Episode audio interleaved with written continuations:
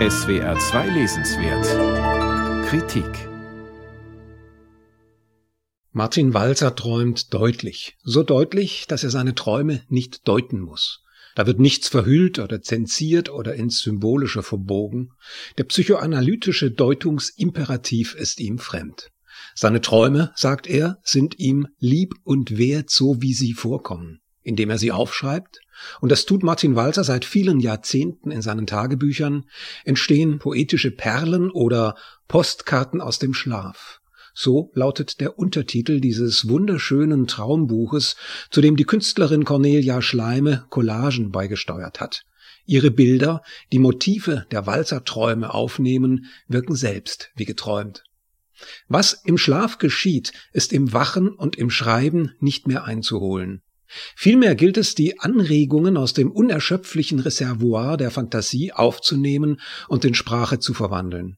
Das Aufgeschriebene hat eine erzählerische Zwangsläufigkeit, die es im Schlaf nicht gibt. Und umgekehrt, was im Traum einleuchtet, klingt nach dem Aufwachen weniger zwingend, etwa der Satz Wer Bücher schreibt, dem wächst die Nase zu.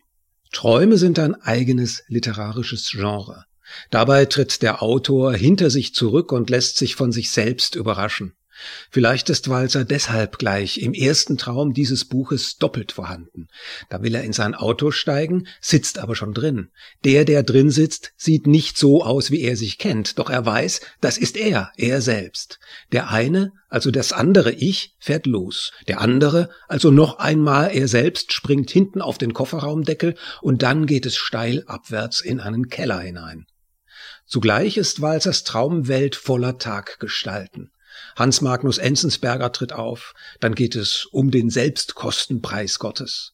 Der Verleger Siegfried Unselt ist von überdeutlicher Präsenz, wie auch Ehefrau Käthe und die Töchter der Familie. Uwe Jonsson, Thomas Mann, Rudolf Augstein als Motorradfahrer und Jürgen Habermas kommen vor, aber auch der Tennisspieler Pete Sampras, dem Walzer gerne die Hand gedrückt hätte. Schuld, Scham, Peinlichkeit sind wiederkehrende Motive, etwa dann, wenn ein Gedicht, das vorgetragen werden soll, nicht mehr auffindbar ist. Auch wenn Walzer Psychoanalyse und Traumdeutung ablehnt, betreibt er hin und wieder ein kleines bisschen Traumforschung. Er erzählt Träume nicht nur, sondern will verstehen, wie das Träumen sich vollzieht. Stets sind demnach körperliche Zustände die Auslöser. Herzschmerzen, Magenverstimmung, Atemnot, Sexualbedürfnisse. Neben den häufig ins Sexuelle tendierenden Körperzuständen gibt es eine zweite vorherrschende Tendenz. Das ist der Kindheitsort, Wasserburg am Bodensee. Kaum ein Traum, der nicht dort endet oder anfängt. Im Schlaf werden älteste Daten von jüngsten geweckt, vermutet Walzer völlig zu Recht. Das ganze Erinnerungsarsenal eines Lebens wird zum Material der Träume.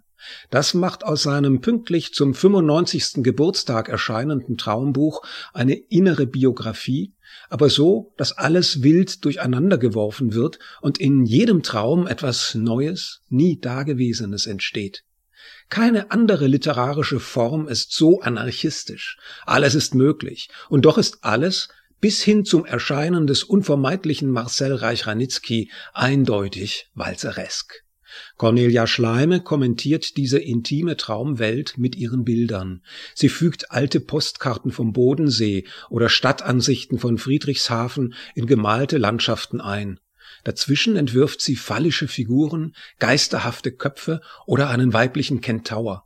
Ihre Bilder fügen disparates Material zu rätselhaften, vielgestaltigen Gebilden, sowie auch die Träume aus verschiedenen Wirklichkeitsebenen schöpfen. Das Traumbuch ist als Gespräch von Bild und Wort ein würdiges Geburtstagsgeschenk für den Jubilar und die ganze Walserschaft.